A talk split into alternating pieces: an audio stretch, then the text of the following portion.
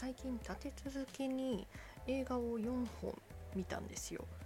でその順番がフレンチ・ディスパッチ・ザ・リバティ・カンザス・イブニング・サン別冊その次にヘレディタリー継承グランドブダペストホテルミッドサマーという順番ですね。ウェス・アンダーソンアリアスターウェス・アンダーソンアリアスターっていう順番で見たらもうよくわからない精神状態になりまして今これを撮っています。もともとは映画館でフレンチ・ディスパッチを見ましてそれが初ウェス・アンダーソン作品だったんですね。でウェス・アンダーソンってあの早口おしゃれなやつでしょって思っていたんですよ。で自分がいける口かいけない口かわからなかったんですけどもう見てみたらね予想に反して感覚で楽しめたものすごい私好きだなと思いました。うん。なんかアップル社製品みたいな感じですね。最初さっぱりしすぎてておしゃれすぎてどうかなって思ったし説明書とか親切なのはないんだけど、まあ、感覚的に操作できる感じ。もうね目と耳がずっと楽しかった。あの3話目あ3部構成なんですけど3話目になる頃にはもうあの数秒しか出てこないでかいしましまの囚人服の囚人にもう釘付けになってましたからね。パンフレットも買って読み込んでまたパンフレットもおしゃれなんですよ。で他のウェス・アンダーソン作品も見たいなと思ったんですけど私ネットフリックス入ってるんですけどね。他の作品ちょっとなかったので久々にあの TSUTAYA の実店舗に行きあのグランドブダペストホテルやら犬ヶ島やら借りたと。でそれと同時期に職場のホラー好きの方に、うんとミッドサマー見てよとにかく先にって言われていてあの流行ってるのは知ってたんですけどね。怖いのは好きだけど私グロは苦手なんですよ。なのであのアリアスターだったらば先に長編1作目のヘレディタリーをまずあの練習がてら見ることにしたんですよね。ヘレディタリーの方はあのもう相当面白いと。相当怖いよ。でもそんなにグロではないよっていうのでもう見てたのでいろんな情報を知ってたので先にそちらを見ることにしたんですけどもうね想像通り情報通り私好みの不穏な空気。不穏大好き。不穏ありがとうって感じですね。で結局私はあの子役にもひれ伏すというか子役にひれ伏さざるを得ないホラーがね好きなんだと思いますね。うん。これに限らず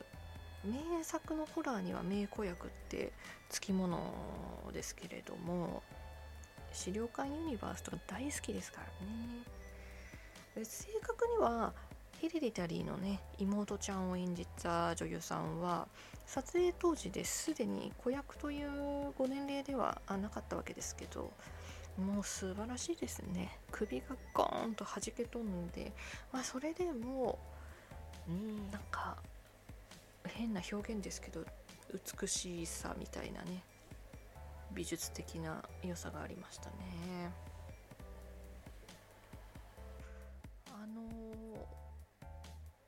主役の兄と出会うおばさん最初から怪しかったあのおばさんと兄のあの高齢術見てく見てかない問答とか高齢術のやり方の紙を渡す渡さない問答とかああいうのめっちゃ好きですね。あのおばさんってありますよね。やりがちですよね。あのわかるわかる。引くよね。でも私も最初はそうだったの。すっごいわかるんだけど一回見てて。一回見てて。あわかるわかる。あじゃあじゃこの紙だけ持ってって。持ってって。あでも私そういうのちょっと、うん、ちょっと無理なんで。わかる。またわかる。私もそうだった。これこれだけ持ってって。みたいな。もう髪をつかませるみたいな。本当やりますよね。私も最近なんかやっちゃいますからね。中年ってそういうのあるんですよね。でこれがあの最初は兄ってあの押し付けられる側だったのに物語の中盤というかねその高齢術の紙渡すもらわない問答の後になってくるとあの押し付ける側に変わっちゃっていくのがまた怖いですよね。うん、兄が旦那さんと息子お兄ちゃんの方ね。お兄ちゃんにあの高齢術やるやらない問答が今度出てくるじゃないですか。で完全に旦那さんとあのお兄ちゃんの方はもう引いてるんだけれども兄の方はねあの分かる分かる。私も最初はそうだった。だけど1回だけやって1回だけやってさっきできたのよみたいなね。あれがもう完全に土地狂ってて怖いですよね。でこの狂い方ってどんどんどんどん拍車がかかってきていてあの手帳をお絵かき手帳みたいな手帳を旦那さんに暖炉に入れさせる入れさせないみたいな一人問答みたいなの。あれもう名演技ですよね。あのもうこれで終わらせる入れちゃってちょっと待って愛してるさようなら今までありがとう本当に感謝してる入れてちょっと待って愛してるみたいなね。どうなんだよみたいなあの危機迫った感じはもうほんと最高ですよね。うん。ただ結末としてはもう最悪というかあのネタバレしますけどおばあちゃんからのつまり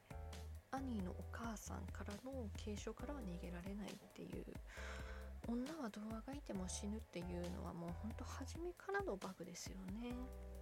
そんなに恐怖表現ってこの、うん、映画多くないんですけどもう何が怖いって、うん、嫌悪感があるってこのおばあちゃんのあなたを愛しているからやってるのよっていうのが本当にね本心だと思うんですよ。これほどのね呪いはないですよね。愛しているからあなたのためにっていうのはね本当呪いだと思いますよ。うん。思うんですよね。私たち小さい頃からあの人にされて嫌なことはしちゃいけませんって言われて言われてずっと言われて育ってきたけれどもうそんな時代じゃないですよねそれすら呪いであって。うん、人にされて自分は気にならないことでも相手が嫌だと思ったらそれはもうしちゃダメなんだとそれはもう他者の何かを侵害しているんだっていうもうそういう時代だと思いますよ。でもこれが隅々までね広まったらいじめもパワハラも何も多くの問題は一発解決してるでしょうからこんなシンプルなことが実践としては、まあ、こんなに困難なんでしょうね。あのー、家族みたいに関係性が近いとより一層見えなくなりますしね大事なことって。うんなんか恐怖の形がね単に亡霊とかそういうことじゃないからなのかな。その職場のあのミッドサマーを見ろと言ってきたホラーファンの人にあじゃあヘレディタリー見てよって言い返したらね見てくれたんですよ。だけど見た後なんかねあんまりハマらなかったみたいでねあれってホラーなのホラーなんか怖くなかったんだけどみたいな感じで言われちゃいましたね。彼女にはハマらなかったみたいで。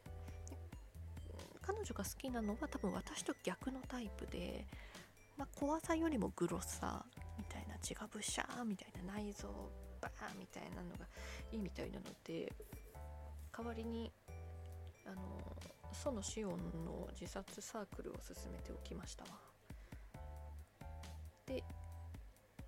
ちょっと気分が落ちるラストだったのであそうだそうだと。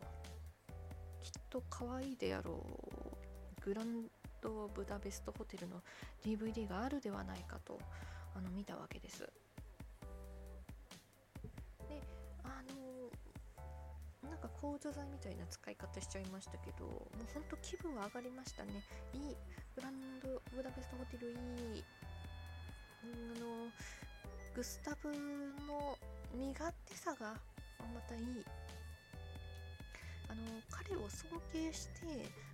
あの一方的にとか一方方向的にゼロ君が奉仕して自然部圧倒するような話だったらこんなに気分よく終わらないと思うんですよね。師弟関係を描いているとはいえ。何がいいってあのだんだん2人が友人になっていって、まあ、彼が彼を尊敬するのと同じくらいに彼もゼロ君を尊重していくところ。こういうグラデーションみたいな関係性の変化ってすごくいい構図ですよね。好きな構図ですねはいここここで2人の関係性は変わりました。なんてあの色つけられたらあのちょっと興ざめですけどね。トラブルを何山か超えたらふと見たら互いにバディのようになっていたっていうのがいいですよね。テル泊まってみたいですよね。可愛すぎますよ。ケーキ一つとっても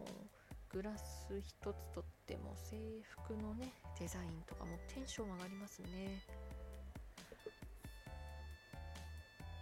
すごい細かいところなんですけどの亡くなったオーナー夫人のお屋敷に行くじゃないですか序盤に行った方ですね。最初に行った時にゼロ君がずっとあのミルクの入ったコップを持っていてで話の流れでお屋敷をこうぐるぐる移動するんだけれどもしばらくずっと持ってて置かないで。それがもうめっちゃ可愛くて。大好きなんですよそういう演出。であの絵画の前であの少年のねリンゴの絵画の前でグスタブがなんかねミルクのような白い方ミルクのような白い肌みたいなことをね言った時に持ってるミルクのコップをねスンって見るのもなんか可愛くてほんと可愛くて。おばちゃんずっと置かなくていいの？置かなくていいの？ってあの言いながらざわざわしてました。どうしようもなく甘くない展開もありますけど苦いところほどやけにリアルに書くんですよね。あの列車内で通行証を提示するシーン。序盤と終盤で2回あって1回目はいかにもねドラマチックにコメディチックに作り物を善として見せておいてもうそんなことあるかいなみたいなね。思わせておいて2度目はもうあまりにも淡々とあのような展開になる。うんなんか話が大げさになりますけど1回目ああで2回目あんなの見せられたらこれだから世の中は嫌なんだよってこれだから戦争は嫌だよってね感情になってねはっと目が覚めたわけです。夢見心地だったところでうんはっと目を覚まさせられるというか。うん。でも基本的にはね夢のような夢見心地なうん可愛い映画でしたね。でですよ。うん、気分上がったんですけどあのやっぱり私にはあの最終的にはあのアリアスターのミッドサマーを見て感想を述べなければいけないっていうあの職場の、うん、方との約束があったのでちょ順番間違えたなとは思ったんですけどミッドサマー見ました。でね結果的にはちょっと私にはあんまりハマらなくってね心配していた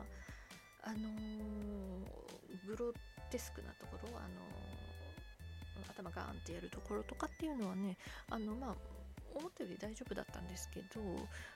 かそのねグロテスクな描写っていうのもそんなにね本当に数箇所だけなんですよね。あとはなんかもうこんなにあの俺たち行かれたことできちゃうんだぜみたいな感じでねあのちょっとなんかカルトイキリみたいなのが続くわけですけれどもなんかなあんまりあれですね。うん。途中からもうもうほとんどもうあのギャグっぽく見えちゃったかなっていう感じはしますね。ただあの私年始に1月にあの「世界で一番美しい少年」っていうあのねビョルン・アンデルセンのドキュメントを見ていたのであのミッドサマーにねほんのちょっとだけあのほんの少しですけどビョルン・アンデルセンがあの出ているので彼目当てで見ていたところもあるんですけどね。あのそこは良かったですね。うんなんだろう一番4本のうちで一番最近新しく見たのになんかやっぱり一番感想が出てこないな。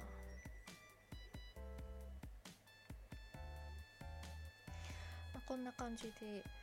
最近見た映画とか映画に関する話題とかダラダラダラとあの語っていきますのでお付き合いいただけたら嬉しいです。うんあとはですねおすすめの映画とか教えていただけたら嬉しいですね。あのー、私ネットフリックス入ってるっていう話をしたんですけれどネットフリックスとかあと TSUTAYA の実店舗とかねあの要はたくさんある映画の中から選び放題ですよっていう状況に置かれると頭が真っ白になる問題っていうのがあの私にはありましてあの携帯のメモとかにねかねてから見たいのをねメモっていくんですよ。あとあのアプリでね映画の、うん、ブックマークができるアプリとかあるじゃないですか。フィルマークスとか。ああいうのにあの次はこれを見ようっていうのをブックマークとかしてるんですけどいざね TSUTAYA に行って大量の DVD に囲まれると、うん、頭が真っ白になってねしまうのでね